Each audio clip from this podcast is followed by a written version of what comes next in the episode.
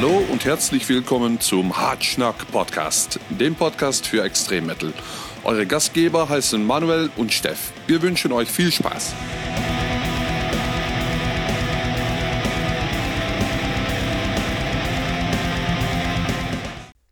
Moin Moin und herzlich willkommen zu einer weiteren Folge des Hartschnack Podcast. Ähm, neben mir ist wieder der liebe Steff. Einen wunderschönen.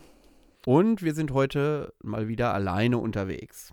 Und zwar hatten wir gedacht, wir sprechen mal über den Touralltag als Musiker. Davon bin ich eher weniger betroffen, weil ich weder singen kann noch ein Instrument spielen kann. Und als Background-Tänzer hat mich noch gar keiner angefragt. Steff, wieso eigentlich nicht? Es, ist, es, es hat sich noch nicht ergeben. Außerdem, okay. das, das können wir uns im Moment einfach noch nicht leisten. Ja, das stimmt. Obwohl ich eigentlich einfach zu haben bin. Aber das ist ein anderes Thema. Willst du sagen, dass du billig bist? Absolut. Quantität statt Qualität. So, ähm. zum eigentlichen Thema. Ähm, ja, wir äh, hatten gedacht, ihr hättet vielleicht Interesse dran, wie das äh, Leben auf Tour ist. Äh, und wir haben natürlich mit Steff einen Musiker, der schon ganz Europa bereist hat. Ist, hat, ist, ist ja auch wurscht. Als Session-Musiker, mit Jörmungand leider noch nicht. Aber was nee. nicht ist, kann ja noch werden. Besonders mit dem neuen Album gehe ich davon aus, dass ihr in Las Vegas und auf der 70.000 Tons of Metal und so gebucht werdet. Ja, mindestens, ne? Absolut. Also, alles unter Wacken Hauptbühne ist, äh, geht nicht. Mhm. Wer ist denn da eure Vorband? Amon Amas? Oh, ich weiß nicht. Ich glaube, die sind noch zu klein dafür. so, genug jetzt von der Bescheidenheit. Ähm, Steff. Ja.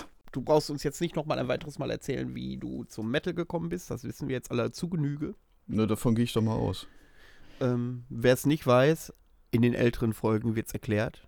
Ganz speziell in der ersten Folge, glaube ich.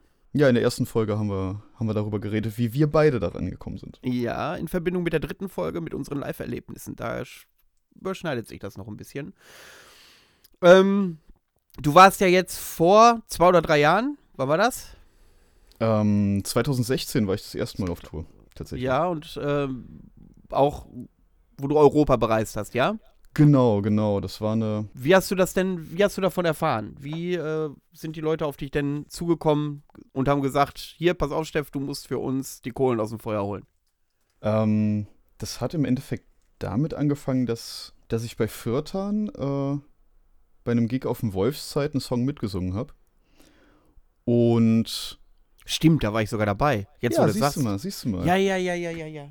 Ja. Ähm, und der Olli von Fürtern, der Bassist, der spielte damals auch noch Live-Gitarre bei Finsterforst. Und der hat mich dann nach dem Konzert gefragt, hier hör mal, ähm, der, äh, der Olli Berlin von, äh, von Finsterforst kann eine Woche lang auf Tour nicht, auf der kommenden Tour. Ähm, hast du Bock da einzuspringen? Meine ich, ja, meine Fresse, na klar. Bin ich dabei. Ähm, kommt drauf an, wann. Dann hat er mir die Daten genannt und ich meinte so, hm, ja, in dem Zeitraum habe ich mit Jormungand einen Gig. Aber das, da meinten wir, okay, das kriegen wir schon irgendwie hin. Ich habe ja gesagt und dann war das im Endeffekt schon quasi eingetütet. Und ich dachte mir in dem Moment, ja, das, das wird wahrscheinlich so eine Deutschland-Tour werden. So irgendwie ein paar kleine Clubs und sowas. Das, das, das wird schon okay. Ja, dann gucke ich nach dem Festival im Internet und sehe ja, hm, Pustekuchen, das ist die äh, Release-Tour vom, vom Armageddon-Album von Equilibrium zusammen mit Northgard und Heidevolk. Und ich dachte mir, oh, das ist hart. so direkt als Einstieg so ein, so ein Klotz dahin. Und dann habe ich geguckt, in welchen Ländern das war und bin quasi nochmal, wo ich schon am Boden lag, nochmal hingefallen, so nach dem Motto. ja, aber im Endeffekt so, so fing das an. Also im Endeffekt wurde ich einfach ganz stumpf gefragt. So. Okay. Äh, und äh, gab es da textlich überhaupt gar keine Probleme? Oder warst du so ein Fanboy, dass du sowieso alles mitsingen konntest? Lustigerweise haben mich Finsterforst früher eigentlich nie interessiert musikalisch. Ähm, ich ich habe damals natürlich die, deren ersten Sachen mitbekommen hier.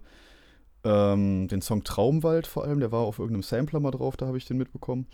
Und ja, am Rande dann die Releases mit, mitbekommen, so die machte ich frei, aber ich hatte erstmal keinerlei Berührungspunkte mit der Musik ähm, und musste mir quasi alles von Grund auf dann reinprügeln innerhalb von vier Wochen. Das hat auch geklappt, tatsächlich. Gab es keine Texthänger unterwegs?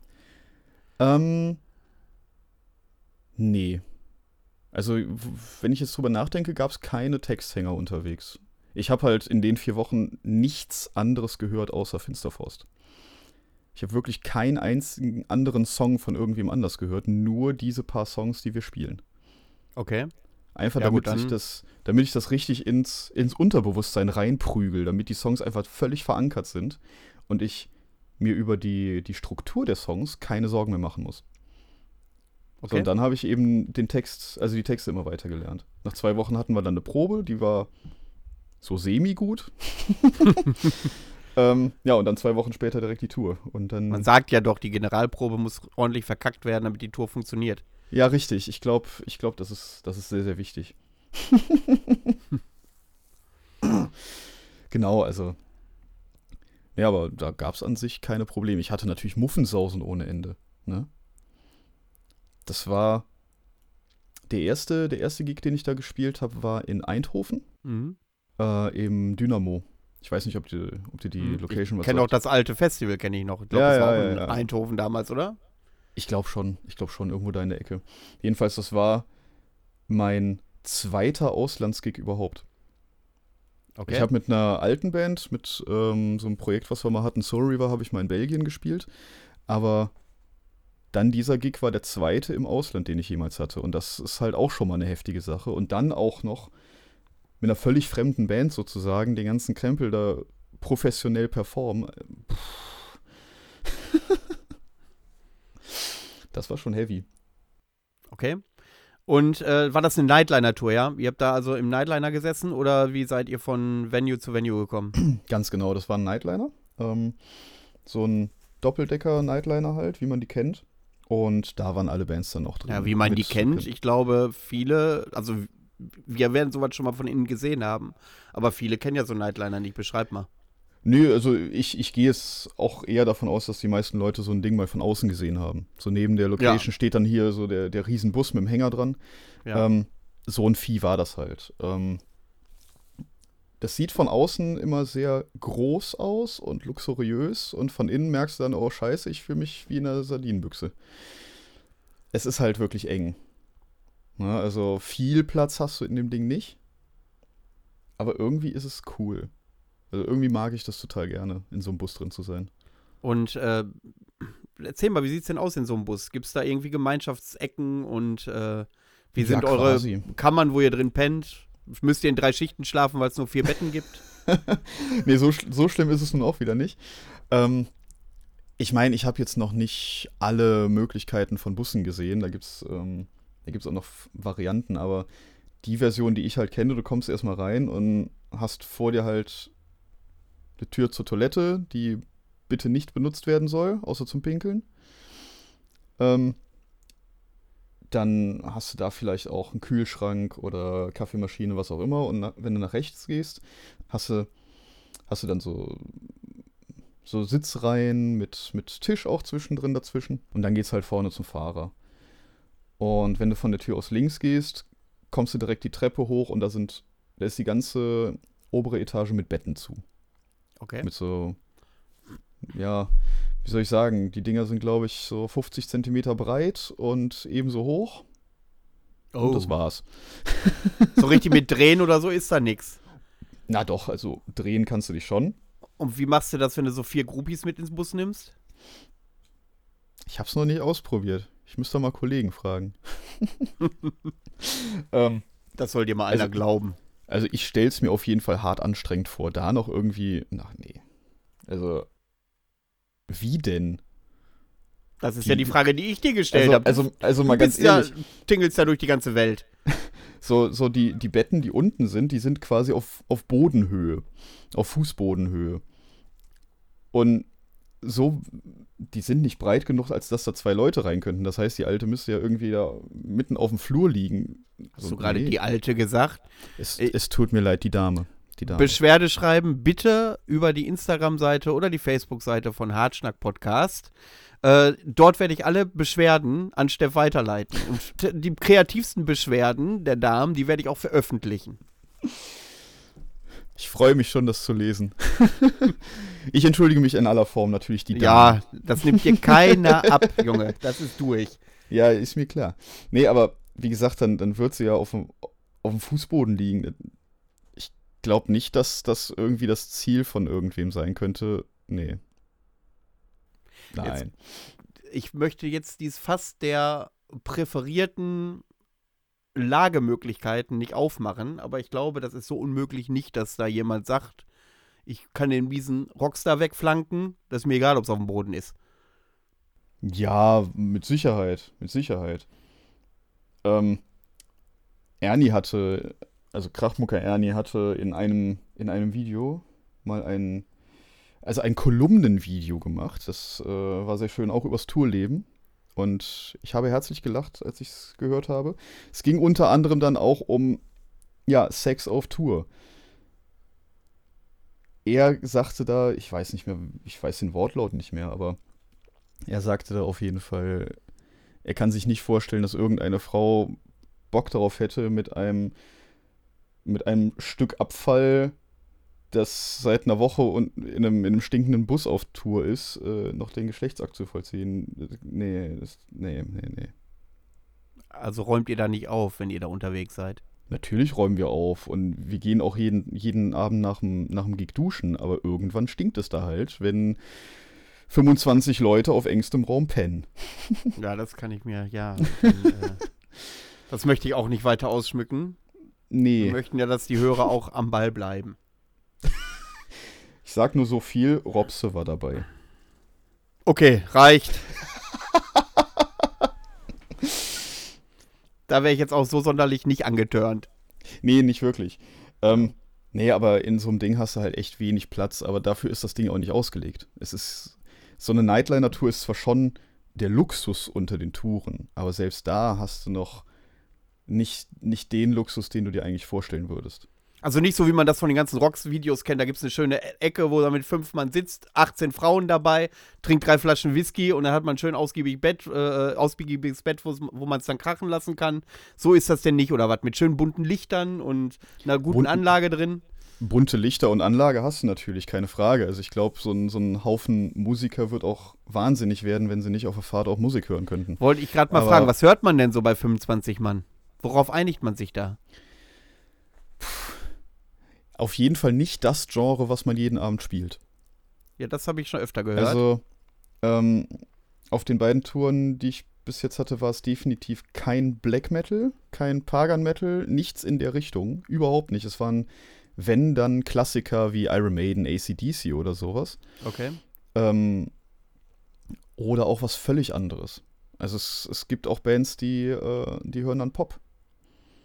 Ähm, und gibt es da einen DJ oder macht jeder das an, worauf er gerade Bock hat? Also, ich glaube, so im Laufe des Abends kristallisiert sich raus, wer den DJ macht. Für gewöhnlich derjenige, der an der Anlage steht. Ähm, und dem wird dann zugerufen, was er anmachen soll. Oder er macht es nach eigenem Gusto. Ähm, okay. Für gewöhnlich, also wie gesagt, es ist meistens aber wirklich, egal wer da steht, es sind die Klassiker. So, oder, oder Motorhead vor allem. Motorhead, uh, We Are the Road Crew, das ist so. Ja, ich glaube, das geht immer, ne? Ro ja, Motorhead natürlich. ist, glaube ich, meistgehörte bei solchen Dingern. Ja, auf jeden Fall. Also so ein Kram, das, das läuft dafür gewöhnlich. Aber ich glaube, wenn man, wenn man jetzt mal, jetzt mal groß gesponnen so 30 Tage am Stück auf Tour ist und jeden Abend Black Metal macht, ich glaube, dann hat man echt keinen Bock, das auch noch den ganzen Tag über zu hören. Man muss ja nicht das eigene Zeug hören. Ja, davon mal abgesehen, aber den ganzen Tag gekloppe? Ja, ich glaube, ich glaube auch, dass das vielleicht, dass man. Also irgendwann möchtest du auch mal ein bisschen runterkommen. Ja, dass man für die Entspannung ein bisschen Grindcore ja. reinwirft oder so. Grindcore-Frühstück ähm, auf dem Partisan. Ähm, und äh, so, wie sind denn so die Busfahrer da drauf? Habt ihr da ein gutes Verhältnis? Ich meine, der ist ja auch dann die ganze Zeit wahrscheinlich, begleitet er euch, ist immer derselbe wahrscheinlich. Ähm, hat Ja, man da, baut man da ein Verhältnis auf oder was? Oder ist das einfach nur, der fährt einfach? Also, dieses. Also, es gibt meiner Ansicht nach nie eine Person, die einfach da ist und sonst nichts mit dem Rest zu tun hat.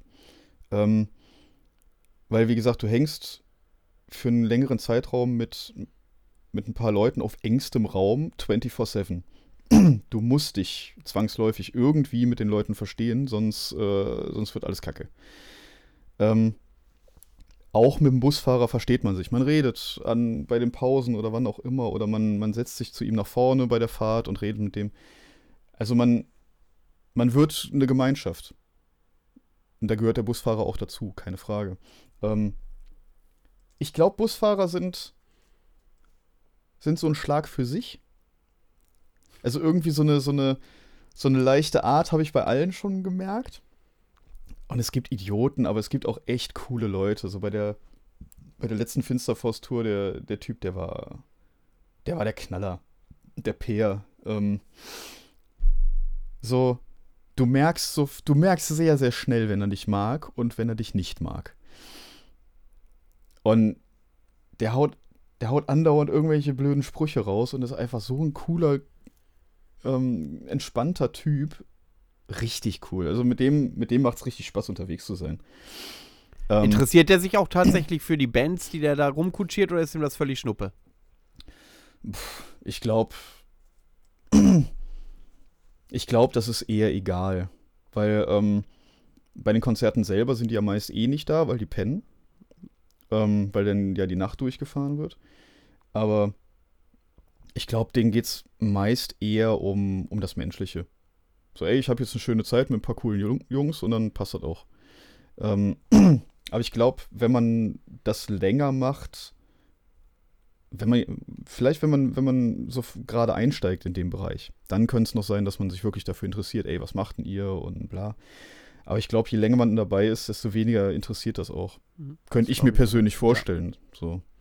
Irgendwann, irgendwann hat man schon 200 Bands durch die Gegend gekarrt. Ähm, da ist Das einem dann auch, auch, irgendwann egal, was da hinten drin sitzt. Hauptsache, die Leute sind cool.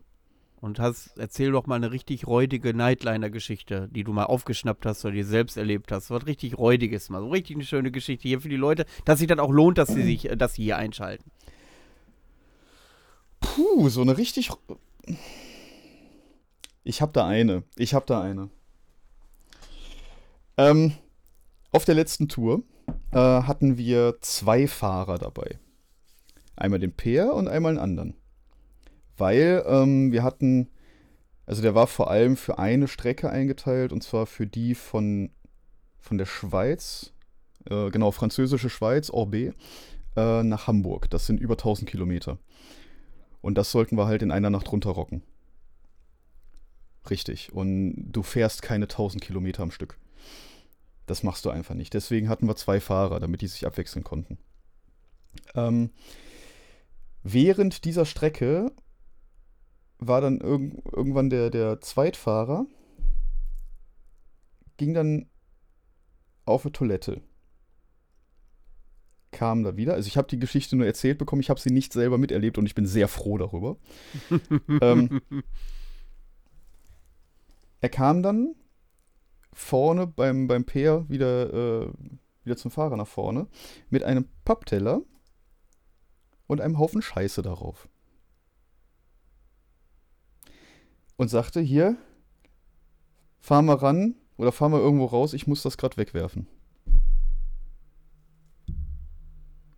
Mhm. Wo warst du denn da? Du warst doch mit dem Bus, oder nicht? Ja, ich habe geschlafen. Ach so. ja, gut, und im Schlaf riecht man nichts. Nee, Ja, das ist, äh, also Ah. kurz, kurze Hintergrundinfo, ähm, goldene Regel im Tourbus, äh, du darfst wird kein nicht, AA gemacht. Richtig, da wird kein AA gemacht. Bloß nicht. Und wenn du es tun solltest, dann darf erstmal der gesamte Rest der Crew und du machst es sauber. Oh. Das wurde mir am ersten Tag der, der Equitour äh, eingetrichtert. Das war auch im. Wir hatten das Und Robse hat sich dran gehalten. Ja, Robse hat sich dran gehalten. Ich bin baff. Wir hatten, wir hatten da so ein Tourbuch und da auf der ersten Seite standen die Regeln. Und die erste Regel, thou shall not take a shit on the Tourbus Toilet, war, ich glaube, drei Schriftgrößen größer, fett, dreifach unterstrichen mit zehn Ausrufezeichen. Ja. Ähm, ja, und dieser besagte Typ, der hat es als total tolle Idee empfunden, auf den Teller zu kacken und dem Fahrer das unter die Nase zu halten mit den Worten, fahr mal ran, ich muss das wegschmeißen. Ja, der hält sich da wenigstens dran. Ja, Aber jetzt aber mal, mal, mal, jetzt mal, jetzt mal, also mal ich ganz find's auch ehrlich, ekelig, so ist es ja nicht. Der kann's also, der, der hätte der hätt auch einfach sagen können, fahr mal raus, ich muss kacken. das wäre nicht meine Frage gewesen. Was ist denn, wenn du jetzt mal AA musst? Ja. Der Busfahrer hält dann auch immer an. Oder sagt er, noch 120 Kilometer sind wir da? Ja, der, der fährt jetzt nicht immer raus, wenn du sagst, ich muss mal, sondern der sagt dann, ja, in einer halben Stunde oder so. Okay, ja gut, das ist, wenn du groß machst. Also im, im Notfall, im Notfall ist, kann man dann auch gerade mal rausfahren, ist alles cool. Aber, weißt du, wir waren, wir waren in, auf der Tour vier Bands mit fünf Nationalitäten und wir waren uns alle geschlossen einig, es gibt keine Kultur auf dieser Erde, wo das in Ordnung ist, was der Typ gemacht hat. Ja gut, jetzt musst du natürlich sagen, das waren alles relativ europäisierte. Nö, wir hatten, wir hatten auch eine äh, amerikanische Band dabei. Nordamerikanisch oder südamerikanisch? Äh, USA. Von wen redest du? Von Hillsot. Ah, ja, ja, ja. Genau, ja, ja. die kommen aus Kalifornien. Okay, das ist ja auch jetzt so weit weg nicht von der europäischen Kultur. Ja, natürlich, aber dennoch. Wo ich jetzt nicht mit sagen will, dass es Kulturen gibt auf der Welt. Ich bin da äh, kein kulturwissenschaftlich fundierter Typ. Äh, wo ich sagen würde, okay, man hält sich generell die Kacke unter die Nase. Das ist jetzt nicht die Behauptung, Ja, äh, die ich damit aufstellen will. Das, das sagten wir ja so. Es gibt mit Sicherheit keine Kultur auf dieser Erde, wo das in Ordnung ist, was der Typ gemacht hat. Also Wir dachten alle nur, das darf echt nicht wahr sein. Der hat, der hat halt auch sonst sich echt keine Freunde gemacht. So, das erste, was ich von dem gehört habe, ja, ich habe ja Nena rumgefahren und die ist voll die blöde, blöde Kuh. Äh. äh. Ich denke mir, ja, toll, interessiert mich nicht. Ja. Ja, äh, so, und dann kommt ihr am Zielort an. Und das wird dann wahrscheinlich morgens, mittags sein. Wie, ja, so vormittags, mittags. ja, wie sieht denn da euer Tag aus? Ich meine, es müsst, ihr müsst ja den Tag rumbringen, dafür, dass ihr eine Stunde abends auf der Bühne steht. Ich Mhm. glaube, das stelle ich mir teilweise recht dröge vor, wenn ihr nur diese Stunde habt. Außer Ja. ein bisschen äh, Klamotten hin und her schleppen noch. Also die, die Kernaussage von Ernies Kolumnenvideo war, auf Tour wird zu 90% gewartet. Und das stimmt. Du Mhm. wartest die ganze Zeit. Ähm, wenn du auf dem Weg zur, zur Location bist, wartest du erstmal, dass du endlich ankommst. Und wenn du dann ankommst, dann fallen erstmal alle aus dem Bus raus und wollen sich die Zähne putzen. Ja. So, erstmal wach werden. Dann wird am besten noch gewartet, bis die Location aufmacht, weil das ist auch nicht immer der Fall. Ähm, dann wird gewartet, dass, äh, dass du Frühstück bekommst. So ein Kaffee wäre mal echt toll oder ein Brötchen. So. Aber ihr habt doch eine Kaffeemaschine im Bus, hast du gesagt. Ja, ja, eine. Für 20 Mann. Ach so. Ja, gut, das kann. Das dauert. So, aber dann äh, ist der Laden auf und ihr habt euren Kaffee gekriegt und dann schleppt ihr eure Klamotten rein. Und was macht ihr dann? Geht ihr dann, wie man sich das vorstellen, geht ihr durch die Stadt oder setzt euch in eine Kneipe oder sauft ihr schon an der Location? Also, je nachdem, je nachdem. Manche bleiben nach dem äh, Ausladen erstmal da und bauen dann das, das Schlagzeug schon mal auf, beziehungsweise die Backline wird aufgebaut, ähm, damit das schon mal steht. Manche legen sich nochmal schlafen. Viele machen sich sofort ein Bier auf. Ähm, ja, und je nachdem, je nachdem, wie man Bock hat, wie man Zeit hat vor allem, oder die Möglichkeiten hat, geht man nochmal irgendwie die Stadt angucken. So, was gibt's denn da in der Umgebung? Lass mal, lass mal rumgehen. Dann geht man auch gerne mal irgendwie in ein Restaurant oder was auch immer. Macht ein bisschen Sightseeing, wenn die Möglichkeit besteht. Auf der äh, Equilibrium Tour hatten wir einen Off-Day in Paris. Und da haben wir uns halt Paris mal angeguckt. Das ist halt auch mal geil. Ja, Paris finde ich mega. Ja, Paris. So kitschig, wie man sich das vorstellt, so geil ist er aber auch die Stadt. Ja, ist eine echt schöne Stadt, muss ich sagen. Vor allem überwältigend groß. Und das Publikum soll da richtig verrückt sein. Aber dachte, die sind wahnsinnig. Die sind völlig bescheuert, aber geil. Das war richtig krass. Ähm, nee, da sind wir halt auf, auf Sacré-Cœur hochgelaufen und da konntest du halt komplett über Paris drüber Hm, gucken. Das war ja. mega schön. Ja, ist mega geil. geil. Ein paar andere sind zum Eiffelturm und so. Also, Auf dieser Treppe da oben habe ich, glaube ich, mal mich komplett weggeschädelt. Aber so richtig. äh, von mir gibt es auf dieser Treppe nur äh, halb zerstörte Bilder. Ja, voll zerstört wäre natürlich äh, wär schön. so Aber jetzt sagst du, jetzt bist du da, jetzt seid ihr da angekommen an der Venue. Ja. Ähm, was erwartet euch denn da vom Veranstalter aus? So Verpflegung und was ist geil vom Veranstalter, was kacke? Gibt es da auch mal Leute, die euch unterstützen beim Aufbau, Abbau? Oder seid ihr immer auf euch selbst? Äh, und was sind so, ist so das Schlimmste, was du mit Veranstaltern erlebt hast? Und was ist so das Coolste, was du so erleben kannst? Also, ähm, was einen da erwartet, ist eigentlich immer unterschiedlich. Äh, für gewöhnlich wartest du, dass das Catering endlich mal hingestellt wird. Du kannst ja auch nicht für, für keine Ahnung, 20 Tage und 20 Mann ähm, Essen im Bus lagern. So, du bist halt wirklich auf das Catering quasi angewiesen. Ähm, da wartest du, bis das endlich mal kommt und dann musst du natürlich auch hoffen, dass es schmeckt. Ähm, in Italien hatten wir echt ein ziemlich miserables Catering. In Frankreich großartiges. Das war göttlich. Vor allem in, in Rennes war super. Ja, gib mal Details. Ähm. was war da so geil dran? Und was war so schlecht an dem Catering in Italien? Äh, in Italien hatten wir halt lauwarme Spaghetti mit Tomatensauce und das und ein kalter Salat ohne Dressing. Das war irgendwie meh, nicht so toll. Ähm, in Frankreich, in Rennes, hatten wir, also wurden wir erstmal zum, zum Essen in einen Essenssaal geleitet. Ähm, da hat man uns zur richtigen Uhrzeit dahin gerufen und dann sollten wir alle uns an die Tische setzen und dann kamen tatsächlich äh, Kellner an und haben uns erstmal schön auf Französisch erklärt, was es denn zu essen gibt. Mhm. Und, da die ihr da in dem Französischen so mächtig seid. Heidevolk können Französisch, aber der Rest halt nicht. Okay. Deswegen haben wir dann irgendwann gesagt, äh, Entschuldigung, wir sprechen kein Französisch. Und dann haben die ohne Probleme auf Englisch umgeswitcht. Obwohl die mit Sicherheit wussten, dass wir nicht aus Frankreich kommen, aber egal. Ähm, haben uns dann das Menü erklärt, was es da alles gibt, was es an Getränken gibt, etc. Und dann haben die uns das tatsächlich gebracht. Ich dachte mir, das, das bin ich im Restaurant. Ist das geil. Also das war, das war richtig edel. Auch beim Frühstück. Du, Ja, ich will aber alles. wissen, was es gab. Ich will wissen, was es gab. ach, das weiß ich doch jetzt nicht mehr. Das weiß ich doch jetzt nicht mehr. Ähm, An die kalten Spaghetti kannst du dich erinnern. Also hat der Italiener wohl was richtig gemacht. nee, das ist einfach nicht so lange her. Ach so. ähm, das in Frankreich war ja 2016 und der Italiener war letztes Jahr. Ähm, Ah, okay. Nee, das in Frankreich, auch, auch beim Frühstück, da gab's, da stand alles. Alles, was du dir fürs Frühstück vorstellen kannst, stand da. Okay. Es war geil. Es war total geil. Du konntest, du konntest dich ja quasi reinlegen. Es war super. Ähm, Und äh, ist- äh, wirkt sich das nachher auf die äh, Laune und die Leistung der Band aus, wenn das Essen geil ist und äh, wenn man sich da wohlfühlt oder ist man da Profi genug, dass man überall selbst abliefert, man mal in Effekt für die Fans spielt, die da vor der Bühne stehen? Also ich denke mal, also am An während man dann isst, denkt man sich natürlich so, schmeckt natürlich scheiße, kein Bock drauf. Aber das hat jetzt keine großen Auswirkungen auf die Show. Ähm, ich denke mal, da sollte auch jede Band professionell genug sein, um zu sagen, das, das kann uns jetzt nicht die Show vermiesen. Hier kommen Leute hin, die bezahlen, um uns zu sehen und wir wollen denen einen geilen Abend geben.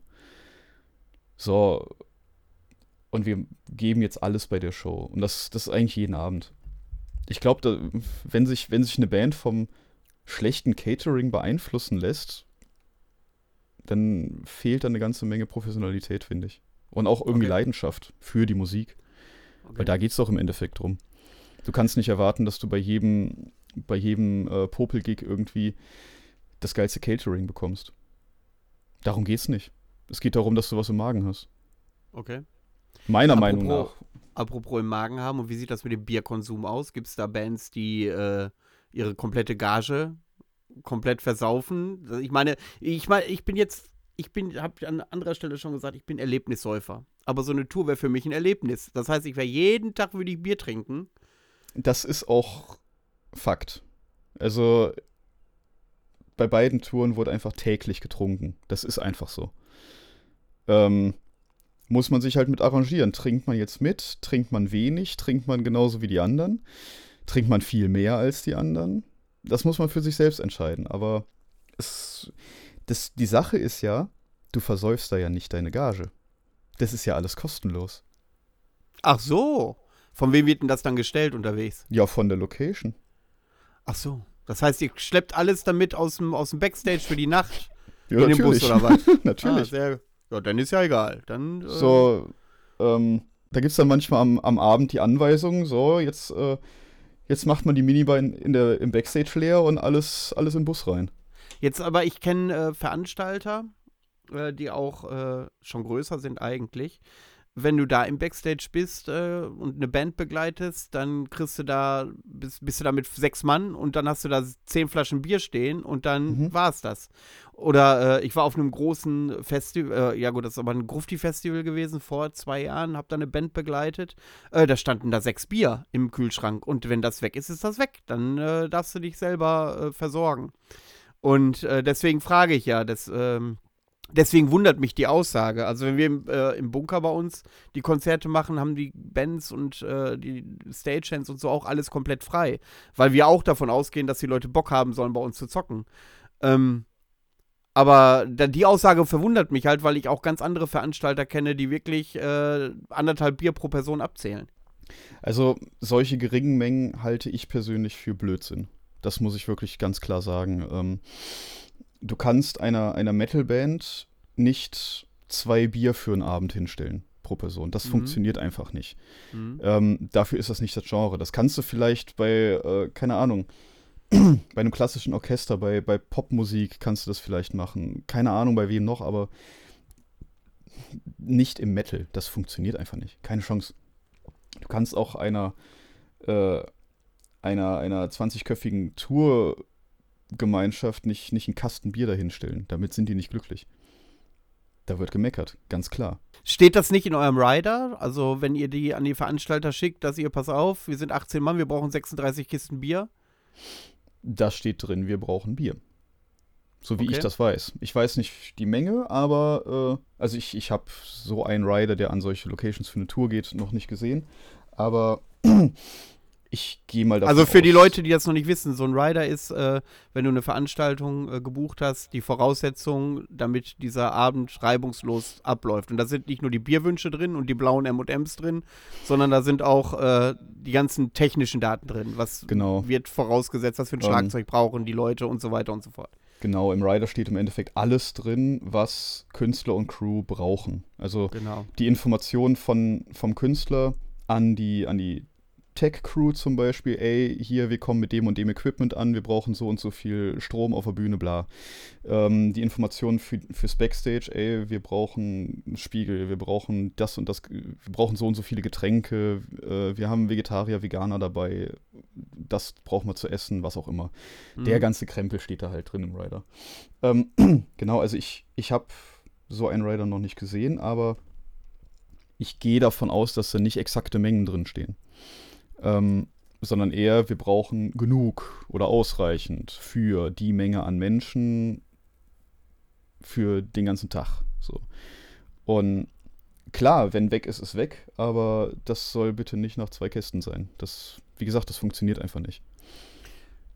Ja, das ist Ähm, tatsächlich so. Aber sowas habe ich äh, zum Beispiel bei einer, sogar bei einer Rammstein Aftershow-Party mal erlebt in Hannover. Ähm, da waren wir auf der Aftershow-Party und dann standen da auch irgendwie nur acht oder zehn Kisten Bier rum. Mhm. Aber da waren 125 Mann oder was unten in dem Keller, die dann die Aftershow-Party äh, gezockt haben. Ja. Fand ich auch ein bisschen, wo ich dann dachte, ja, okay, äh, das ist jetzt echt ein bisschen sparsam. Alle andersrum äh, waren nur zwei Bandmitglieder da, die nicht so viel getrunken haben. Die legen da wahrscheinlich auch gar keinen Wert darauf, dass sich der ganze Pöbel, der sich da auf der Aftershow-Party rumtreibt, äh, äh, auf deren Kosten volllaufen lässt. Nee, das ist natürlich auch wieder was anderes, ne? Keine Frage, aber so die, die Bands und die mitreisende Crew, die sollten halt auch anständig verköstigt werden. Ja, Ähm, das sehe ich genauso. Da muss ich, da muss ich tatsächlich eine, eine Location extrem loben. Ähm, da habe ich letztes Jahr mit Jomungand gespielt. nicht in Natur, ne, aber ein Einzelkonzert. Das war ähm, veranstaltet vom Saalfelder Metal-Stammtisch ähm, in Saalfeld. Und die hatten das, das mit Abstand beste Catering, was ich je gesehen habe. Da stand Mousse au Chocolat, da standen Schnittchen ohne Ende, da war ein Gulasch, auch in alles in veganer Variante dann auch noch daneben. Ähm, Bier ohne Ende, alle Getränke ohne Ende und mit der Ansage, esst so viel ihr könnt, es kommt immer nach. Und So, das ist doch das, und das ist doch das, wo ich davon ausgehe, das ist doch Leidenschaft. Die Leute machen das aus Leidenschaft. Weil Richtig. wenn die Leute da nur das Business sehen, dann zählen die tatsächlich das Bier ab und die halben Bettstullen zählen, Ja. die, äh, zählen die ab und dann müssen die Bands gucken, wo sie bleiben, in der Hoffnung, dass die ihre Gage noch an der Theke versaufen. Ja, ganz Ähm, genau. Und das, ich, ich finde, ich find, da ist, da ist einfach, da sieht man dann auch den Respekt der Künstler, äh, den Künstlern gegenüber und der Crew gegenüber und alles. So, ich habe mit der, mit der Crew vor Ort dann auch geredet und gefragt, ihr macht ja schon einen riesen Aufwand hier, warum macht ihr das? Ja, das ist unsere Leidenschaft, wir wollen, dass die Künstler sich hier wohlfühlen und wiederkommen. So, die sollen, die sollen das rumerzählen, wie ich es ja jetzt gerade auch tue. Ähm, die sollen es rumerzählen, dass, dass andere Bands auch Bock haben, da zu spielen. Ja. So, und das ist geil. Das, das genaue Gegenteil habe ich auch schon Aber erlebt. siehst du, jetzt Ähm, reden wir darüber in unserem Podcast und äh, schon ist der Name erwähnt. Ja, richtig, richtig, sag ich ja. So Ähm, wie das bei, äh, wie bei Jan war, bei dem Uprising-Gespräch, der ja auch explizit von der Nummer in Rostock geschwärmt hat. Ja, wegen genau. dem Catering alleine Genau. schon. Ähm, das genaue Gegenteil habe ich auch schon erlebt. Das war auch ein kleines Konzert. Da war ich nur als Mercher, also nicht als, als Band. Aber da standen als, als Bandbier zwei Kästen Oettinger in einem nicht eingeschalteten, in einer nicht eingeschalteten Kühltruhe. Mhm. Also warmes Oettinger. Ähm, und als Catering gab es da Brötchen zum selber schmieren und kein Messer.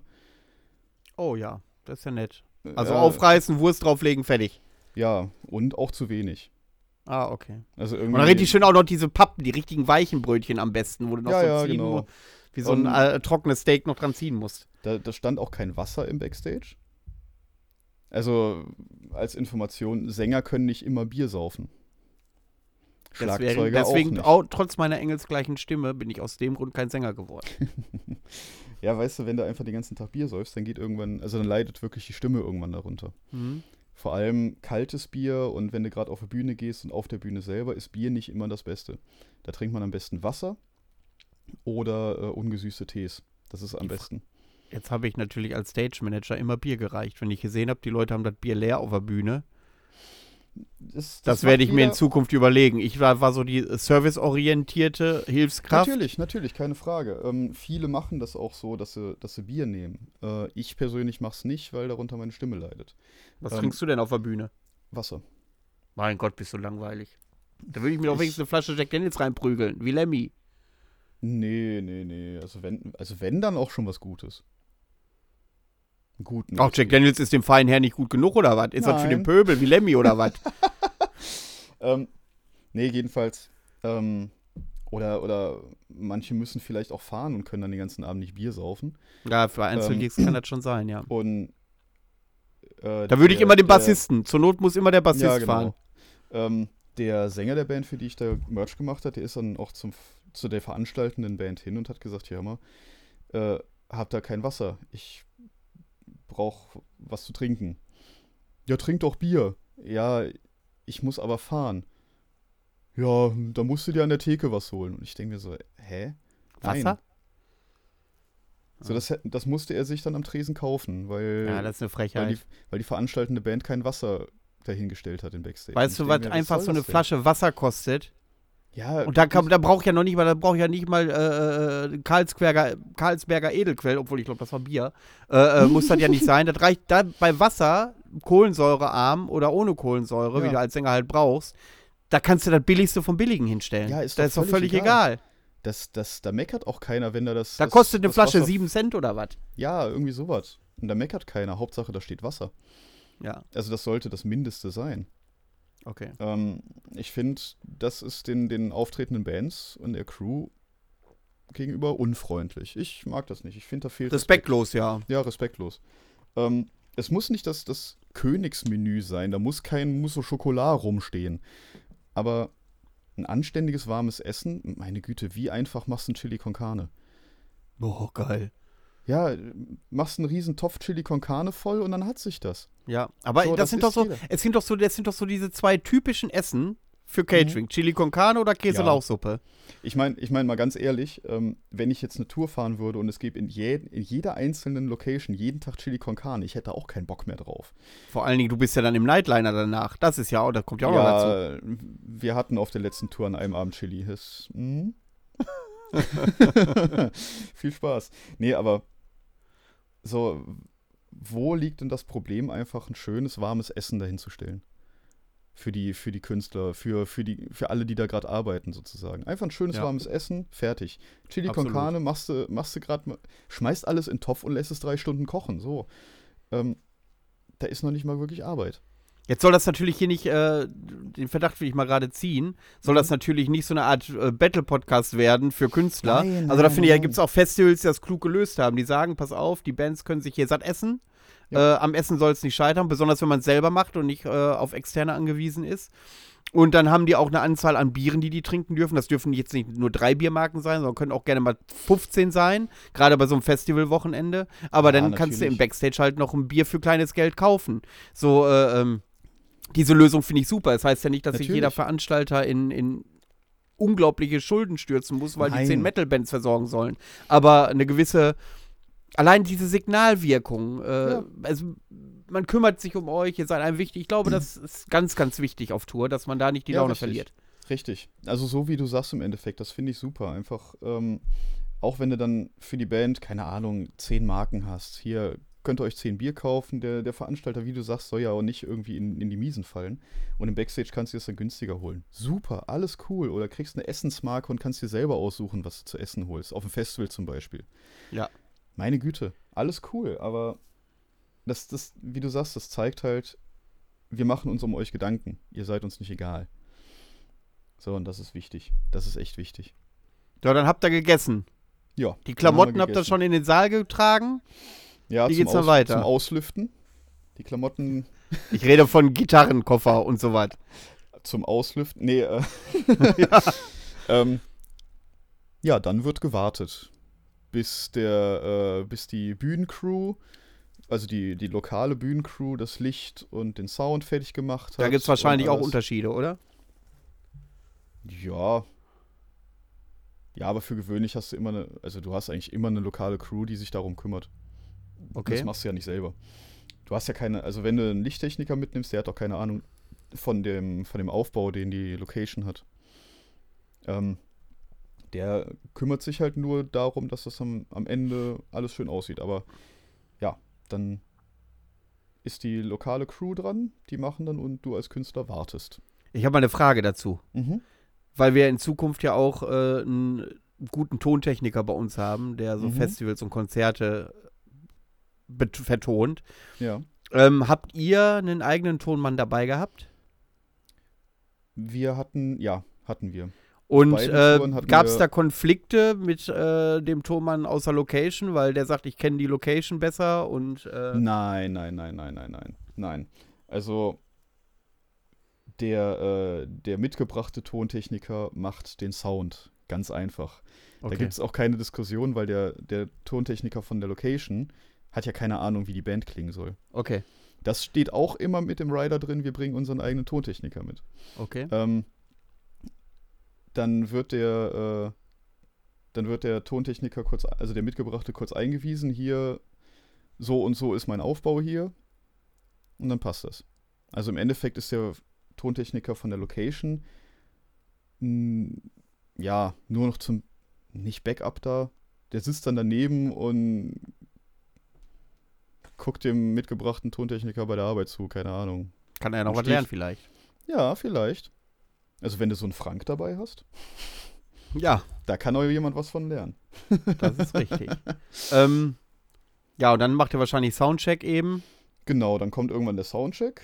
Äh, das dauert vielleicht 10, 20 Minuten und dann fängst du wieder an zu warten, Bis du Bist dran du bist. bis du dran bist. Und was ist so vorm Auftritt? Was geht euch am meisten auf den Sack? Bist du im Backstage? Ich kann mir schon vorstellen, dass äh, die äh, Vor-Ort-Crew dann schon Party macht, ein bisschen im Backstage und äh, Nee, passiert nee, das nicht? Nein. Da kommt Das- natürlich auf die Backstage-Gegebenheit an, glaube ich. kommt, es kommt natürlich auch darauf an, äh, wie professionell die Leute sind, gar keine Frage, aber der Backstage-Raum war auf beiden Touren grundsätzlich rein für die Bands, beziehungsweise die Okay. mitfahrende Crew. Ähm, da kam sonst keiner rein.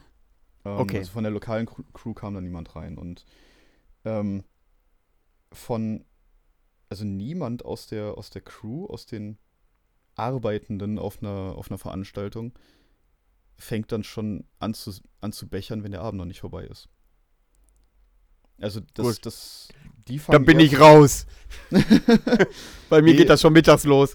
Nee, die, äh, vielleicht, vielleicht trinken die ein bisschen was, natürlich, aber ähm, die lassen jetzt nicht die Arbeit schleifen. Also die, die sind da wirklich strikt. Die, Ja gut, das machen die, wir auch. ackern, die ackern durch, bis der Laden dicht ist. Ja, das stimmt. Das ist So. aber, das, das gehört aber auch dazu. Man kann äh, den Laden nicht zur Hälfte äh, den Leuten überlassen, wo man selber nicht mehr kann. Das Ja, funktioniert. richtig, richtig. Und erst wenn die Türen zu sind und alles Equipment abgebaut ist, dann können wir anfangen.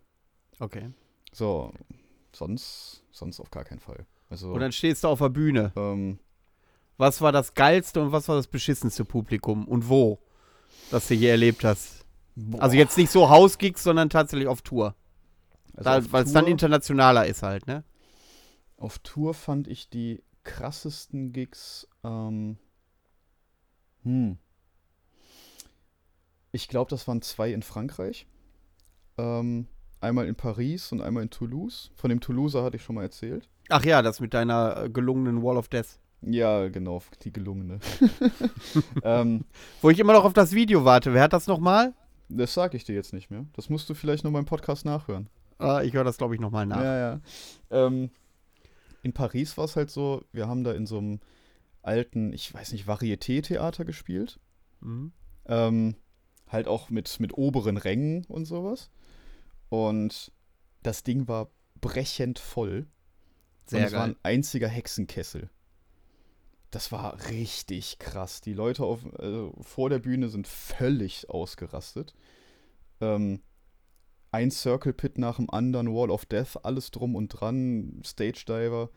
Ähm, und dann stehst du halt auf der Bühne, siehst erstmal vor dir das ganze Feld proppevoll und alle am Abgehen und dann guckst nach oben und hast dann nochmal so einen Rang, wo alle abgehen. Das ist schon hammerkrass. Ähm, ich glaube, bei, bei Equilibrium war das, da sind die Stage-Diver, die auf der Bühne angekommen sind, mit dem Rückwärtssalto zurückgesprungen und sowas. also, die sind da völlig ausgeklinkt und das war der pure Wahnsinn. Was lustig war, klein, kleine äh, lustige Geschichte dazu. Bei dem Konzert ähm, habe ich das Publikum einmal angefeuert, so zu klatschen. Das haben sie auch gemacht. Aber die haben den Takt nicht gehalten. Die Natürlich, das lag am Publikum, wo du auch so ganz Nee, groß nee. bist im Wall of Death ankündigen. Nee, nee, Moment, Moment. Äh, die wurden halt immer schneller Ja. beim Klatschen. Aber das ist Standard, glaube ich, beim das ja, das glaub ist ich, Standard. Aber es waren so viele, dass die unser Schlagzeug übertönt haben. Das heißt, wir haben unseren Takt nicht mehr gehört. Oh. Und sind völlig rausgekommen und mussten uns dann allesamt zum Schlagzeug umdrehen, um zu gucken, wo der Takt ist. Und dann ging es Okay. auch wieder. Oha. Ähm, wer, äh, wer da mal Interesse dran hat, das, das zu sehen, das gibt es tatsächlich auf YouTube auf Video. Ähm, sucht einfach mal nach Finsterforst YOLO Paris. Dann So. Und das lasst ihr sehen. schön bleiben, bis Steff das Video von der Wall of Death veröffentlicht hat. nix da, nix da. ähm, nee, das war ein unfassbar krasser Abend. Ähm, und der in Toulouse im äh, Le Metronome ähm, auch komplett ausverkauft. Ich glaube, keine Ahnung, 500 Leute oder mehr. Ich bin mir echt nicht sicher. Große Halle, große Bühne, das war richtig schön. Ähm, göttliche Lightshow. Und die hatten einfach auch richtig Bock allesamt. Die, das ganze Publikum wollte einfach heute mal ausklinken und das war richtig geil. Und wie sehen die negativen äh, Erlebnisse aus? Ein negatives Erlebnis war tatsächlich leider auf der letzten Tour in, äh, in der Schweiz, in Obbe. Ähm, da waren einfach viel zu wenig Leute für eine viel zu große Halle. Es war so, ein, so, eine, Okay. Alt, so eine alte Reithalle. Ähm, wo halt Oh ja, ist riesig, das Ding, ne? ja, riesengroß, was eigentlich ziemlich fett ist, wenn du da auch Publikum reinhaust. Ja. Ähm, aber es waren viel zu wenig Leute da. Es war richtig leer. Ich glaube, da standen irgendwie, da waren 50 Leute drin vielleicht. Oh, dann verliert sich das natürlich, ja. Ja, und da, da kommt auch keine, keine, keine Partystimmung auf. So, Mhm. ähm, wir als, als Bands haben, haben schon ein paar Tage vorher gesagt, so wenn, wenn wir mitbekommen, der Abend wird vielleicht nicht so, nicht so krass, wie, wie wir es uns erhoffen, dann stellen wir uns bei den anderen Bands jeweils vor die Bühne und machen Party. Mhm. Das heißt, wir hatten dann wirklich bei jeder Band auch die anderen Bands vor der Bühne, die dann irgendwie einen Circle Pit angefangen haben und sowas. Um, so zum gegenseitigen Supporten, dass da irgendwie vielleicht was losgetreten wird. Ja. In Italien hat es tatsächlich funktioniert. Da waren ein paar mehr Leute da, die auch nicht so richtig aus sich rauskamen. Aber äh, immer wenn, wenn wir dann angefangen haben, da irgendwas zu machen, irgendwie Action zu machen, dann wurden die auch angespornt. So, ja, okay, wir kommen doch wieder aus uns raus. Ähm, in Orbe hat das einfach nicht funktioniert, weil viel zu wenig Leute da waren. Es kam einfach nicht. Und Wie fühlt man sich denn da als Künstler? Boah. Also du hast ja gesagt, dann muss man Profi genug sein, um das äh, Set so durchzuzocken, wie man es gewöhnlich macht. Aber ich kann mir schwer Mhm. vorstellen, dass das einen nicht beeinflusst. Wenn man, also wenn die Es- Halle voll ist und tobt, dass man da doch noch mit so ein Prozent mehr Energie reinlegt in so einen Gig. das, das hatte ich dir ja, glaube ich, schon mal gesagt. Was, was ich so mag, ist ähm, dieser, diese Energie auf Konzerten, die vom Publikum auf, äh, auf die Band übertragen wird und Mhm. andersrum, sodass man sich, dass, dass man sich gegenseitig irgendwie anstachelt, das Ganze noch geiler zu machen und noch mehr Spaß zu haben. Und wenn genau dieser Punkt fehlt, wenn der nicht da ist, dann ist es für mich persönlich extrem schwer, da immer noch eine geile Show rauszuhauen. Ähm, ich habe mittlerweile ein, ein Programm, was ich abspielen kann quasi. Ich, äh, ich kann dann quasi das, das Publikum ein bisschen, bisschen aus, ausklinken und mich einfach nur auf mich konzentrieren, beziehungsweise auf die Band konzentrieren und eine Show machen. Das kann ich, aber es fühlt sich extrem komisch an. Vor allem, wenn du eine Ansage machst, da klatschen zehn Leute und dann ist Stille. So, ja, da das ist so diese peinlich, wie, wie Oh. wenn man sich unterhält und man hat die Schweigesekunde, weil man nicht weiß, was Mhm. man sagen soll. So, und sämtliche, sämtliche Sprüche, die, die du benutzt zum, zum Anfeuern, verhallen. Die steckst du dir doch. Also ich, da kann ich mir vor, ich, ich hätte gar nicht die Eier da rumzubrüllen und ich verstehe auch die Leute, ich meine, da wäre ich nicht der Typ für, aber ich verstehe auch nicht die Leute, die dann sagen, hier kommt mal ein bisschen näher zur Bühne oder so, wenn man sieht, dass nur 50 Leute da sind. Ähm, ich weiß, dass es natürlich für die Band äh, geiler ist, wenn das ein bisschen gedrängter ist, aber ähm, was war, äh, da, ach, da waren wir doch in Münster bei Wiegedot, da war doch Mhm. Depravation Kills oder wie die heißen als ja, Vorband. Da ist ja. dann der Sänger einfach ins Publikum gegangen. ja, das war der pure Wahnsinn. Das war Ja. total geil. Aber, Aber Butter bei der Fische. Jetzt kommen wir zum spannenden Ja. Teil. Wenn du auf der Bühne stehst, Ja. auf was achtest du im Publikum?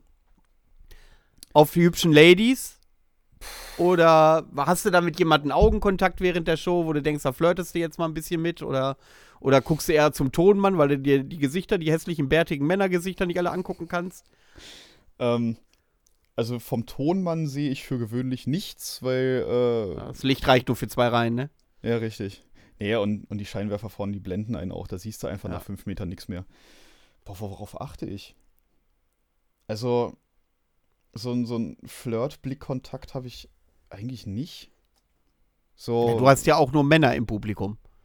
naja, naja. Ne, das stimmt nicht. Das stimmt. Also, das, äh, Also da laufen Nee, das auch sehr, sehr viele nicht. Frauen rum.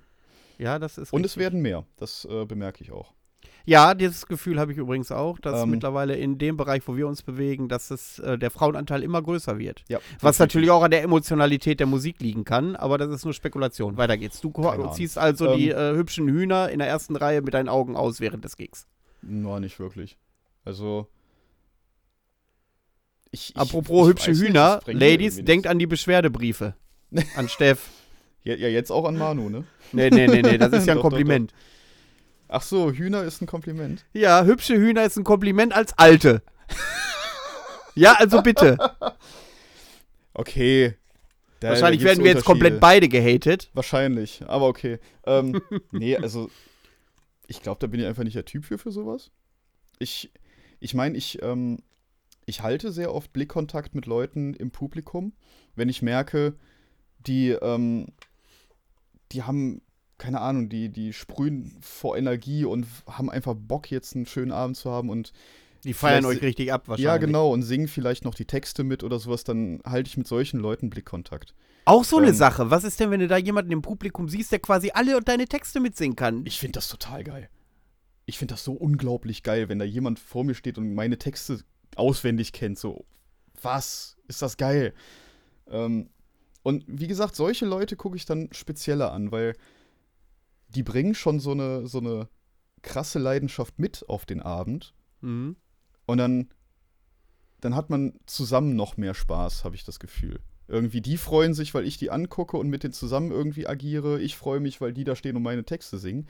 Ähm, so, dann, dann, dann wird dieses, dieses persönliche Gefühl aufgebaut.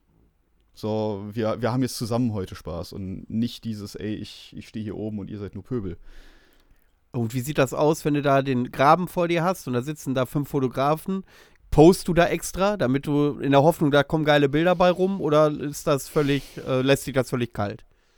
Also völlig kalt lässt es mich nicht. Ich finde das immer noch ein bisschen komisch, muss ich gestehen, wenn da so eine Horde an Fotografen steht und nur auf mich drauf hält. Ist, ich fühle mich da so. Okay, das klingt jetzt scheiße, ich fühle mich da so beobachtet. Stimmt, das Publikum steht auch mit dem Rücken zu dir die ganze Ja, Zeit. ja. Das ist richtig.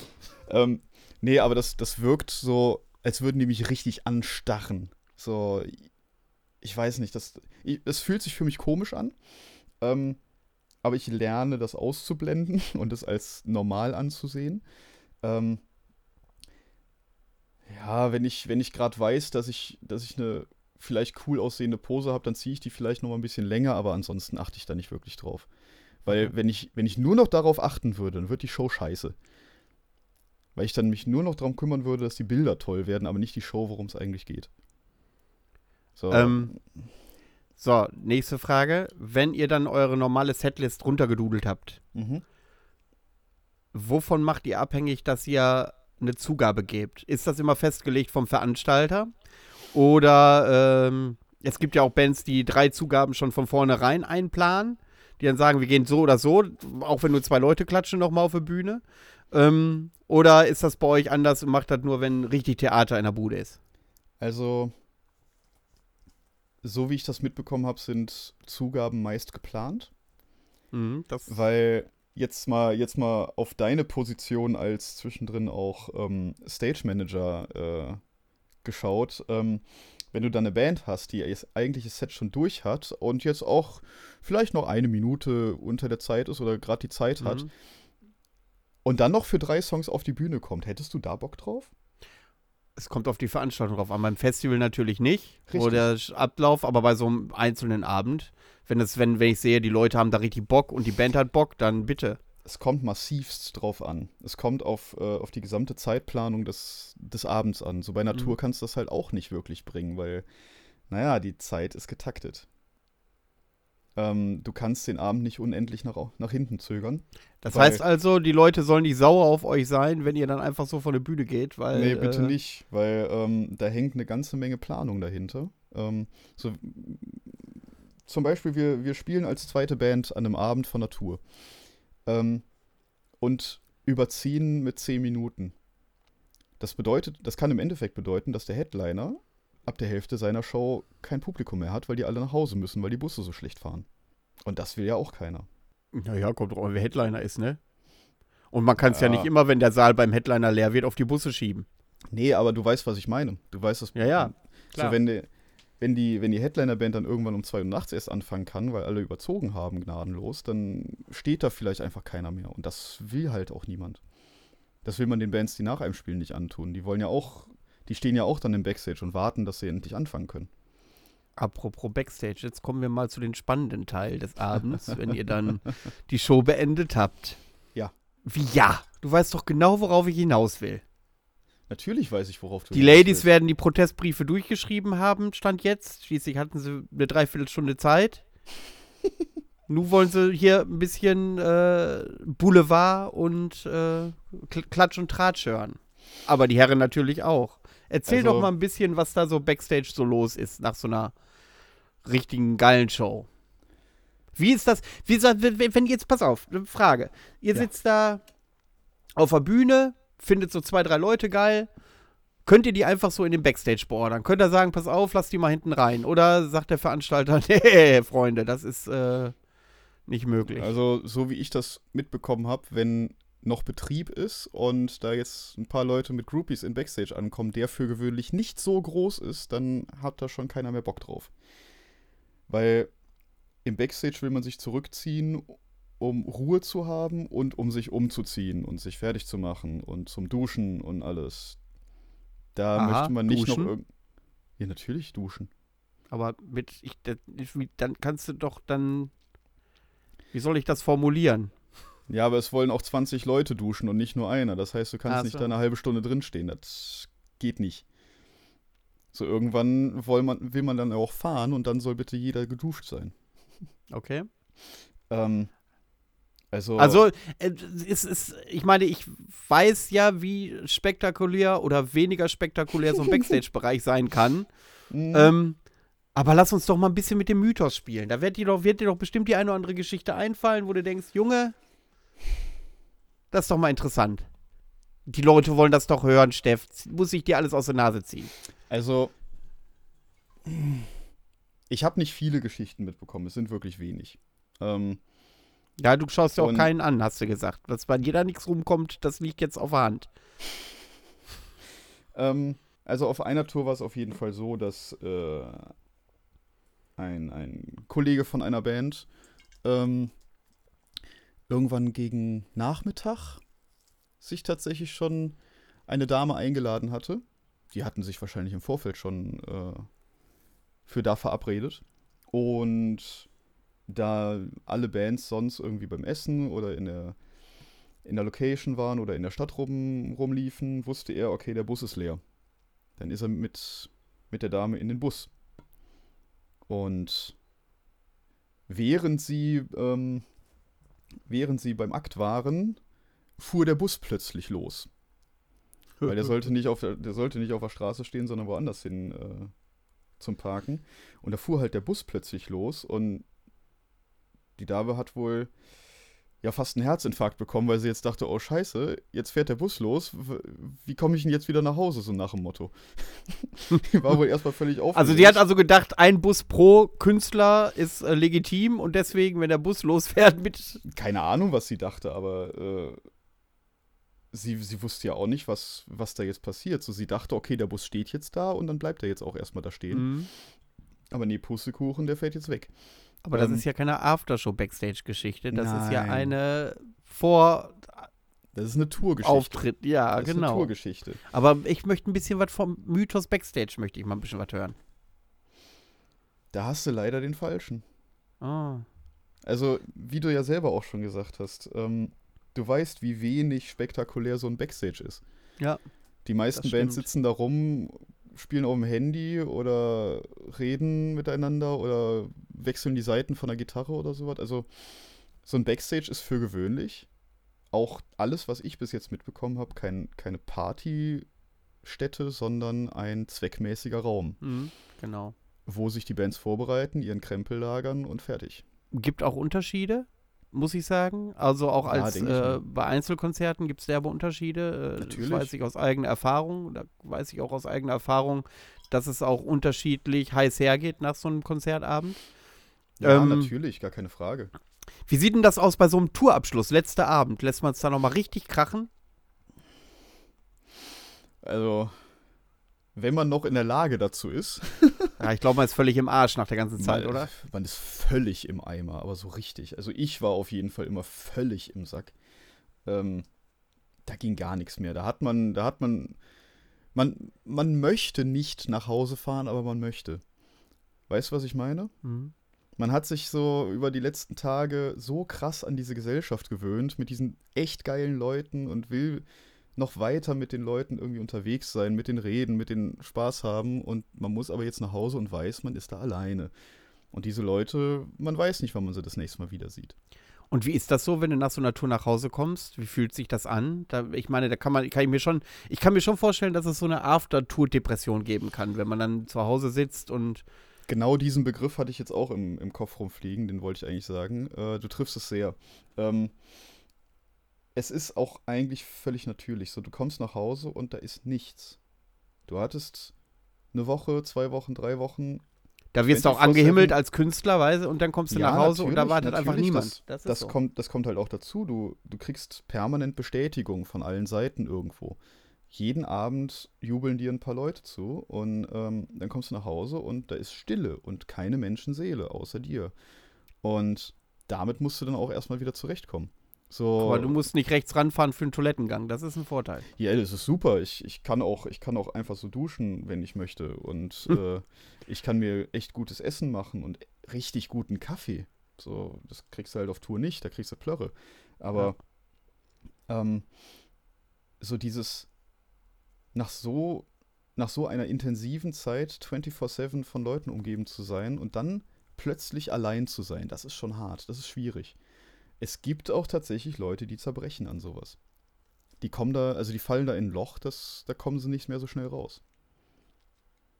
Und ich muss auch, ich muss auch ganz ehrlich gestehen, dass ich auch schon quasi in, in so ein Loch reingefallen bin, wo ich dachte, scheiße, das ist alles Kacke hier oder was auch immer. Ne, das, das, das, man muss dann wirklich daran arbeiten, da eben nicht so reinzufallen. Mit den üblichen Sachen, keine Ahnung, Sport treiben, eine frische Luft und was unternehmen, gut essen, was auch immer halt sich irgendwie oben halten. Okay.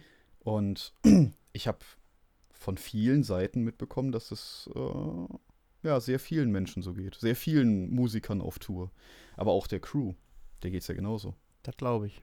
Also das ist, ist nicht einfach und ja, man hängt dann so ein bisschen wehleidig zu Hause. Man erinnert sich dann an die, an die geile Zeit und Ja. äh, ja, ist jetzt. Ich kann mir schon vorstellen, dass du denkst, boah, jetzt würde ich gerade im Backstage ein Bier aufmachen, kurz vom Auftritt und Ja, Ja, und die geilen, die geilen Leute, mit denen man sich da umgibt. So vor allem muss ich wirklich hervorheben, die letzte Tour, ähm, die, wie hieß die nochmal? Pagan Warriors Across Europe war das, glaube ich. Ähm, die Wer war dabei? Finst- die habe ich mit Finsterforst gemacht. Da waren Helsot, Skyforger und Inisum. oh, das ist aber mal ein dickes Paket. Es war ein richtig fettes Paket und alle Leute waren geil. Alle haben sich untereinander verstanden und gegenseitig supportet und das war wundervoll. Auch, ähm, auch Skyforger hingen auch immer wieder im Publikum und haben mitgefeiert und sowas, einfach um sich gegenseitig zu supporten und sowas. Ja. Und alle haben sich verstanden und hatten Spaß zusammen, hatten eine geile Zeit zusammen und das war hart. Dann darfst du dich ja freuen, wenn du Skyforger nächstes Jahr auf dem Barter Metal Open Air wieder siehst. Oh, ich, ich, habe mich dieses Jahr schon gefreut, als die Bestätigung kam. Ich dachte, wie, Ja. ja, sehe ich die Jungs endlich wieder. Aber ja, dann nächstes Jahr und ich freue mich, ich freue mich richtig. Nächstes Jahr dann auch beim Dark Troll Hailsot. Ach ja, stimmt. Ne? Die hätten ja auch Ah. dieses Jahr da gespielt. Tretet ihr da auf? Nee, aber ich bin ja sowieso da. Ach ja, Ich bin ja als Crew da. ach ja. Hast du das schon wieder vergessen? Nein. Ach, du bist ja der, der immer am Whisky-Stand steht. Ja, richtig. Ich, ich verkaufe Ja, Whisky kein Wunder, und- dass ich dich da nie sehe. Auf dem so. Festival. Ja, ich stehe halt immer nur an einer Stelle rum. Das tut mir Ja, sehr leid. ich, ich fahre immer von Berlin zum Burg Bornstedt und zurück. Ja. Da hast du Spaß. Ja, also du, soll, ohne Witz, aber zu dem Crew-Thema kommen wir irgendwann ein anderes Mal. Ähm, Mhm. Da gibt es ja auch vieles zu erzählen, aber ich hatte letztes Jahr Sao habe ich gefahren und, Ja, geil. und, und solche Nummern halt. Ähm, das war schon richtig gut. Also es hat Bock gemacht. Also man, ich glaube, glaub, da kommen. ich habe hier aus, äh, warte, wie hießen sie? Aus, aus, aus äh, Südamerika, Mhm. Solstistere und äh, die sind mit noch einer Band gefahren. Und zufällig fanden die Bands sich gegenseitig aber geil. Kannten sich persönlich nicht, aber waren Ja, beide gegenseitig Fan voneinander. Ja, geil. Und ich habe die gefahren. Die war bis, der Bus war, darf ich gar nicht erzählen, der war wahrscheinlich völlig überladen und war proppevoll mit Leuten. Ich musste an jeder dritten Rast anhalten, weil die Schnaps kaufen wollten. Die haben so eine Party in dem Bus gemacht, Wahnsinn. Geil. Aber ähm, das ist ein Thema für ein anderes, Ja, genau. äh, für eine andere Aber ich glaube, Ausgabe. da kommen auch, da kommen auch sehr schöne Geschichten bei rum. ja. Gut, mein Lieber. Dann würde ich sagen, kommen Also, wir mal zum ich- Album. ich- oder willst du noch was ergänzen? Ich würde würd gerne abschließend was sagen. oh Ähm, ja, bitte. Ähm, und zwar so, vielleicht, vielleicht konnten wir damit ein bisschen, ja, ich will nicht sagen aufklären, aber vielleicht so diesen Gedanken vielleicht etwas wegschieben, dass Tourleben purer Luxus ist und äh, dass es. Ich glaube, kommt auf die Größe der Band an. Ja, aber selbst dann. Nach deinem neuen Album, wenn ihr da die größten Arenen füllt. ja, Weißt du, weißt du, ich glaube, ich denke mir, selbst dann ist eine Tour echt hart stressig. ja, das glaube ich auch. Weil Ähm, Du, du schläfst in einem Bus, der auf der Autobahn unterwegs ist. Du hörst permanent den Motor und wirst durchgeschüttelt. Da schläfst du nicht richtig gut. ja, das stimmt. Das ist hart anstrengend. Und äh, Ich glaube, zu Beginn die ersten zwei Nächte können noch romantisch sein, aber irgendwann, also, die, ich glaube, die ersten zwei Nächte schläfst du besonders schlecht. weil ich dran gewöhnen muss. Ja, ja, und dann fängst du an, dich an, den, an das Motorengeräusch zu gewöhnen und dann schläfst du wie ein, wie ein Baby. Aber es, ist, es ist wirklich hart anstrengend. Und es ist Ob man jetzt mit, als ob man Luxus, jetzt aber mit dieser Folge My mit Mythen aufräumen musste, also das war jetzt nicht mein Ziel. Mein Ziel war einfach Nee. äh, mal so ein bisschen zu den Leuten. Ich glaube, das könnte äh, interessant sein für die Leute, äh, wie, wie das so ist auf Tour. Man hat ja nie so den äh, inneren Blick. Ja, natürlich. Und du bist ja auch natürlich. nur eine, eine Beispielband von vielen möglichen. Und da werden wir Ja, sicherlich auch noch natürlich. andere Künstler äh, mal zu, zum Gespräch bitten können, die dann auch ähnliches oder mal ganz andere Geschichten erzählen können. Natürlich, gar keine Frage. Ich, äh, ich behaupte jetzt auch nicht von mir, dass ich äh, dahingehend ein absoluter Experte bin. Ich habe bis jetzt Mhm. auch nur zwei Touren hinter mir und das waren beides Nightliner-Touren. Mhm. Ähm, solche richtigen Rotztouren, wo du mit, dem- mit, mit dem Vito unterwegs bist, das hatte ich auch noch nicht. ähm, ja, das ist so, natürlich. so, wo du auf der, auf der Rückbank im Sitzen schläfst, das hatte ich ja, auch ja, noch genau. Nicht. Ich möchte es aber gerne tatsächlich. Ich möchte gerne mal so eine Rotztour haben. Einfach in meiner- erlebt zu haben. In meiner frühen Zeit war ich mal Fußballfan und da bin ich öfter mit so, es ist kein Spaß. Ähm, der, äh, der Sänger von Primordial, Alan Averill, der hatte Ja. in, einem, äh, in einer Kolumne, ich glaube in der Death Forever war das, hat er, hat er mal von den Anfängen von ähm, Dread Sovereign und Primordial erzählt, wie es da auf Tour war. Und Okay. er hatte da eins erzählt, da hingen sie auch in so einem völlig abgewrackten Bulli und er lag im Fußraum in, in Tetris-Haltung oder in, Tetris-mäßig mit den, mit den Merchkisten am Kuscheln, irgendwie schlafend und alle haben gestunken und alles war irgendwie kacke und aber trotzdem haben sie alle am Abend wieder 100% gegeben und ja, da trennt sich die Spreu vom Weizen sozusagen und genauso so ein Ding will ich mal haben. Einfach um es mal Wirst gemacht zu haben. bestimmt mal hinkommen. Ich hoffe es, ich hoffe es. Gut. Dann lass uns jetzt mal zum, zu den Alben der Woche kommen. Ja. Und ähm, ja, wie viele hast du? Ich habe leider nur zwei. Ich habe nur eins. Dann falls Nur du fängst eins. an. Gut, dann äh, starte ich mit einem ziemlichen Brecher. Im wahrsten Sinne des Wortes. Ich glaube, sowas Schleppendes, Schweres habe ich bis jetzt noch nicht gehört. Ähm, und zwar ist das die Mirror Reaper von Bellwitch. Kennst du die? Bellwitch kenne ich ja. Es ist eine Zweimann Funeral Doom Combo aus den USA. Mhm. Und das Album Mirror Reaper ist, äh, es, es besteht aus einem Song und der ist anderthalb Stunden lang. Ah.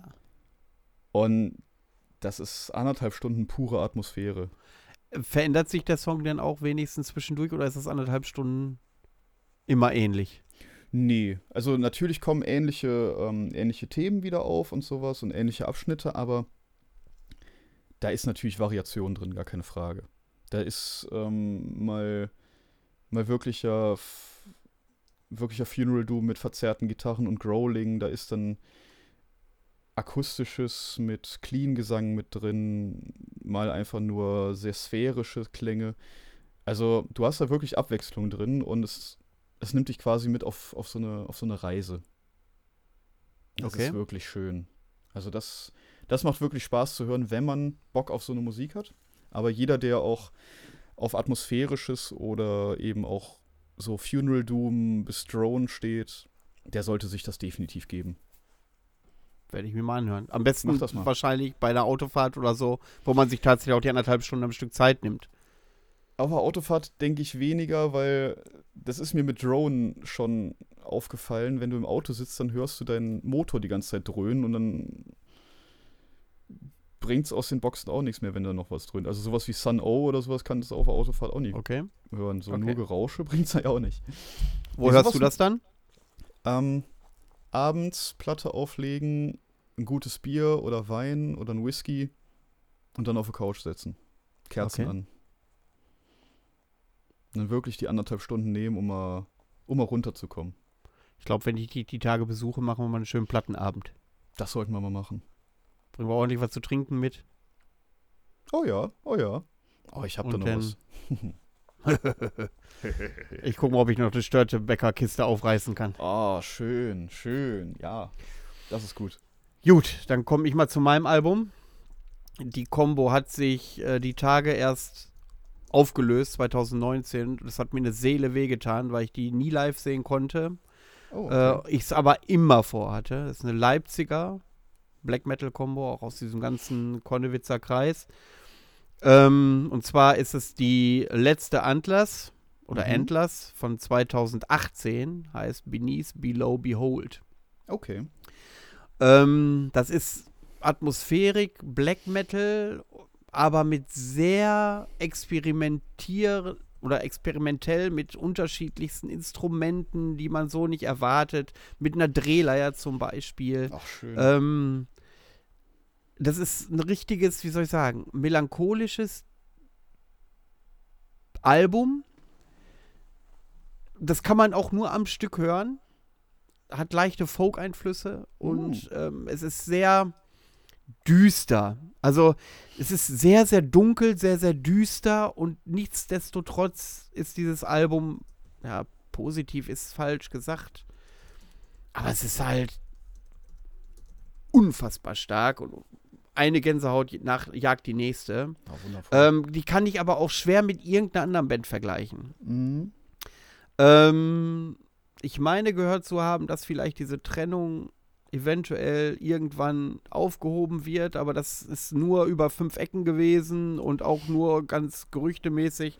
Und da hoffe ich natürlich arg drauf, dass es die Möglichkeit noch gibt, äh, sie mal live zu sehen. Also ähm, dieses Album, Steff, du machst ja Mhm. deine Hausaufgaben nie, wie oft ich dir aufgetragen habe, Alben zu hören und du es nicht getan hast. Ich höre sie alle. Hast du es von Samael die Passage gehört, wie Kelly und ich sie dir aufgetragen haben? Jetzt hast du mich erwischt. Bam. So, Nein, das mache ich aber definitiv noch. natürlich. Keine So, Frage. und ähm, äh, ja, auf der, das ist äh, ein Ding am besten gleich, wenn wir hier aufgelegt haben, einfach mal reinmachen und genießen. Ohne Scheiß. Und dann warte ich auf dein Fazit. Alles klar, mache ich. Dann komm mal zu deinem letzten Album. Ja, äh, mein zweites Album ist, könnte man fast sagen, das krasse Gegenteil von meinem ersten. Ähm, das ist die The Dreaming Eye oder One von Aklys. Ähm, Hab ich Das- noch nie gehört. ich bin da auch irgendwann mal durch Zufall drauf gestoßen, weil das Cover so geil aussieht. Da ist irgend, ist halt Wie heißen die? Aklys? Aklys mit Y. A-K-H-L-Y-S. Okay. Und ja, ich bin da drauf gestoßen durch das, durch das Cover, weil das einfach so göttlich aussieht. Das ist halt gemalt. Mit äh, dieser Hexe hier oder was? Genau, mit so einer Hexe vorne drauf und komischen Symbolen dabei. Das sieht schon so böse aus. Ja, das stimmt. Ähm, und es ist ziemlich fieser Black Metal.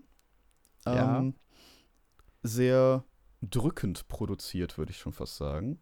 Auf gar keinen Fall glatt gebügelt, halbwegs roh, aber sehr drückend und sehr gut produziert dafür. Also, ich denke, du weißt, was ich meine damit. Ja, ja. Ähm, sehr viel Geprügel, aber auch sehr geile Riffs dabei und ganz seltsame, dissonante Melodien und Leadgitarren. Ähm, Wo kommen die her? das weiß ich gerade leider gar nicht. Das weiß ich gerade leider echt nicht. Warte, ich geh mal recherchieren. Ähm, Oh, USA. USA, okay. Findest du nicht auch, dass die USA im Black Metal mittlerweile echt aufgeholt hat? Ich bin im US-Black Metal fast so ziemlich gar nicht drin. Ich krieg das kaum mit. Also das Einzige, was ich da in der Richtung mitbekomme, sind halt so Sachen, so Arklys, Agarloch, ähm, Wolves in the Throne Room, Wolf in Uada. the Throne Room, Uada, äh, wie heißen sie noch? Ähm, Pilorian, das Ja. Nachfolgeprojekt von, von Agarloch. Ähm, aber eben hauptsächlich in diesem avantgardistischen, neuartigeren Black Metal, würde ich fast sagen. So traditioneller Black Metal, da kenne ich aus den USA fast gar nichts. Ja, dann traditioneller Black Metal kenne ich gar nichts. Da wüsste ich auch Ich nicht. glaub- das geht ja erst so seit zehn Jahren oder so, geht das da los. Mm, waren, waren das nicht Leviathan? Leviathan kommen, glaube ich, aus, aus USA. Ja, ich glaube, ja, bevor ich Und da gab es noch ein paar andere. komplett Also, ahnungslos.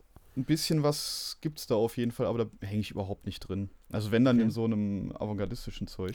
Ja, aber ähm, dieser äh, Albumvorschlag von Jan damals, von äh, Uprising und Waldgeflüster, Mhm. kam auch aus USA. Also Ah, ja. je länger ich mich äh, ja auch mit diesem Podcast befasse und natürlich auch von rechts und links Alben vorgeschlagen bekomme, Mhm.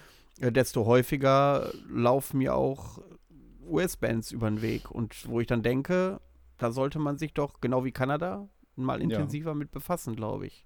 Vielleicht sollte ich auch einfach mal mehr darauf achten, woher die jetzt speziell kommen. Ähm, vielleicht bemerke ich das auch einfach nicht. Das kann natürlich auch sein. Hm? Ähm, ja, aber das, das, äh, das Album, ähm, das kannst du aber ähnlich wie, wie die Mirror Reaper auflegen und mal durchhören am Stück. Das nimmt dich nicht mit auf eine schöne Reise, sondern auf eine ziemlich verstörende und abartige. Aber es macht extrem Spaß zu hören. Weil es Okay. so, so ganz bedrückende und verstörende Atmosphären erzeugt. Und es handelt Das halt von, dann- von, von luzidem Träumen und sowas handelt das. Höre ich mir morgen im Büro direkt mal an. Mach das mal. Ja. Auch ganz abartige Screams dabei, das ist richtig geil. Ich mag es ja, wenn das so richtig authentisch äh, äh, äh, verzweifelt klingt. So richtig authentisch verzweifelt. Als wenn der wirklich gerade umgebracht wird, der screamt. Ich glaube, ich glaub, bei Aklis ist das mehr ein bisschen mehr Wahnsinniges. oh. Bisschen mehr wahnsinnig als verzweifelnd. Aber hör dir das mal an, das, das Mach könnte dir morgen mal. durchaus gefallen. Mache ich morgen mal. Gut, Steff. Gut, Manuel. Dann haben wir es wohl geschafft. Dann haben wir es mal durch. Dafür, oh, es ist sogar eine kürzere Folge geworden. Ich bin begeistert. Ja, dann haben wir es doch auch endlich mal geschafft. Gut, ähm, ja. Ansonsten, wie habt ihr die Folge gefunden? Schreibt mal eure Erfahrungen, wenn ihr Erfahrungen mit Touren habt oder so, in die Kommentare. Oder wenn ihr auch Fragen habt, vielleicht machen wir mal eine zweite Folge mit einer anderen Band. Also uns schwebt da hier die eine oder andere Band schon vor. Ähm, wo wir die Fragen dann auch mal übermitteln können, ähm, was euch da so interessiert im Tourleben einer Band. Und ja, die Beschwerdebriefe bitte nicht vergessen. Ich weise da gerne nochmal drauf hin. ähm, ja, dann bedanke ich mich recht herzlich für eure Aufmerksamkeit. Der Steff bedankt sich bestimmt ebenso. Natürlich bedanke ich mich auch dafür. Wahnsinn. Es war, es war mal wieder ein, ein schöner Abend mit dir auch, Manu. Es Ach, hat wieder sehr viel Spaß gemacht. es war mir ein inneres Kinderschreddern. Ähm, ja, und ich bedanke mich auch bei, bei allen Zuhörern, dass, dass sie bis, bis jetzt durchgehalten haben. Das ist, das ist immer sehr schön. Und ja, wir wünschen euch noch eine angenehme Woche und wir hören uns dann nächsten Sonntag. Auf Wiederhören. Auf Wiederhören.